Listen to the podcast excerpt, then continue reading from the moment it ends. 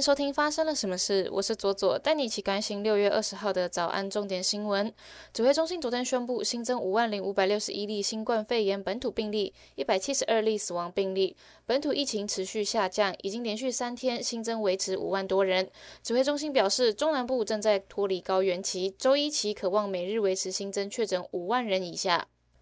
羽球天后戴资颖再度上演逆转秀，在超级一千系列印尼羽球公开赛女单冠军赛，以二十一比二十三、二十一比六、二十一比十五逆转新科亚锦赛金牌王子怡，收下个人在印尼公开赛的第三冠以及本季的第二冠。台中有远警处理交通事故时，称呼五十岁的女性当事人为阿嬷，引起热议。台中市的警局证实，往后将统一规定四种称呼。年轻人统一称呼为同学，年轻女性统一称呼为小姐，年长的女性则称呼为女士。至于男性，除了年轻学生之外，都称呼为先生。十九岁的足球选手袁永成，去年和西班牙第四级联赛竞技里奥哈签下职业合约，成为台湾首位拿到欧洲足球职业合约的本土球员。袁永成举行了返台记者会，分享这三年的收获，而父亲一路无条件的支持，是他最感谢的人。国际方面，化妆品巨头露华浓向美国法院申请破产，起因是因为供应链受到中断，导致产品的原材料价格上升。这家拥有九十年历史的企业还指出，他们也一直存在着向供应商支付款项、通货膨胀及员工短缺等方面的问题。宣布破产之后，露华浓的股价在纽约交易所下跌超过了十三 percent。日本东京都议会十五号通过了一项承认同性伴侣的法案，该法案将在十一月一号起生效实施。年满十八岁的同性伴侣可以登记获取东京都政府发放的伴侣关系证书，享有医院的探亲权等民事权益。同性伴侣与抚养孩子的家长关系也将得到承认。根据法案的内容，只要伴侣双方其中任何一人在东京都内居住、工作和学习，包含了外籍人士在内，都可以申请通过宣誓而获得伴侣证书。谭德赛在疫情爆发初期发表多项的亲中言论，但近来态度疲变。他二月曾表示，已跟中国国务院总理李克强讨论有必要在追溯议员上面加强合作，也在五月指出中国的清零无法持续，呼吁要改变政策。根据英国《每日邮报》的报道，谭德赛私下认为，COVID-19 是二零一九年从武汉实验室泄出病毒所导致的。接下来，我们来聊聊今天的发生了什么事。接下来我们要聊的主题是近年来在虾皮上面很热门的一种商品，叫做非洲小孩祝福影片。这个非洲小孩祝福影片呢，非常受到中国人的欢迎而热卖哦。影片内容通常是一群小孩，然后拿着一块牌子祝福别人。那下定影片的顾客呢，可以选择自己喜欢的小是小孩还是呃青少年还是壮汉。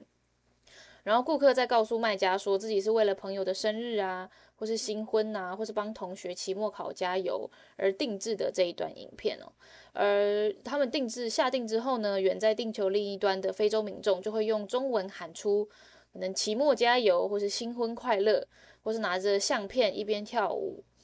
的影片，然后这样子的价格呢，从数百元到数千元都有哦。但其中有一些非洲祝福的影片，讲的词语非常的不妥，也非常的歧视，像是用中文写着“我是黑鬼，智商低”，让他们大声的向镜头喊话，但这些小孩却没有发发现他们讲的话的内容是什么，语气也没有丝毫不悦，反而夹带着兴奋跟快乐。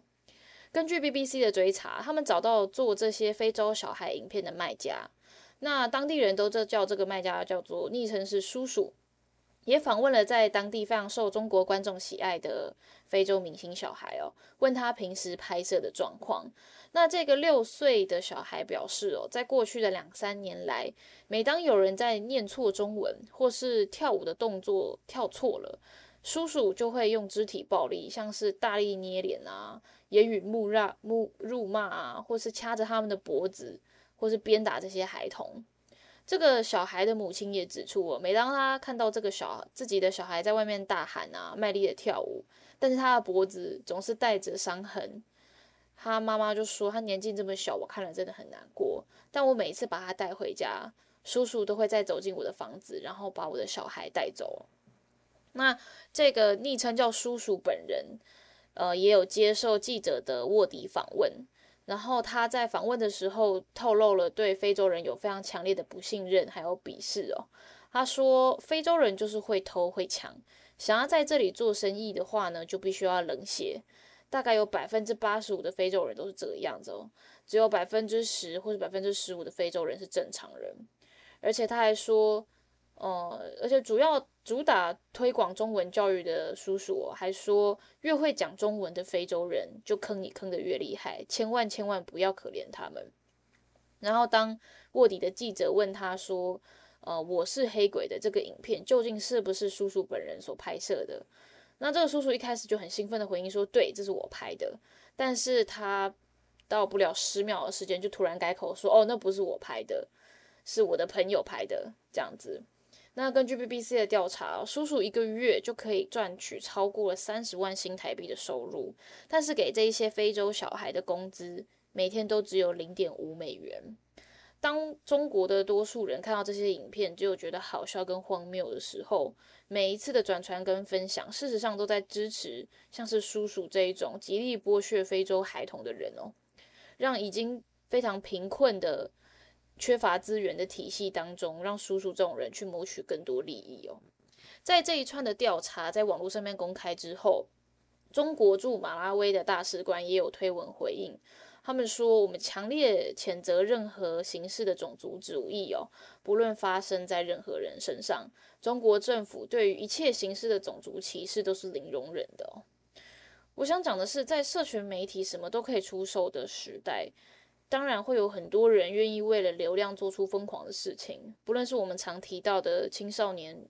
的疯狂抖音挑战，或是某一些 YouTuber 的一些争议言论或是争议行为。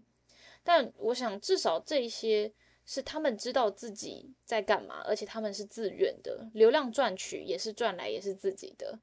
当这一些完全不知道自己讲了什么话的非洲小孩长大，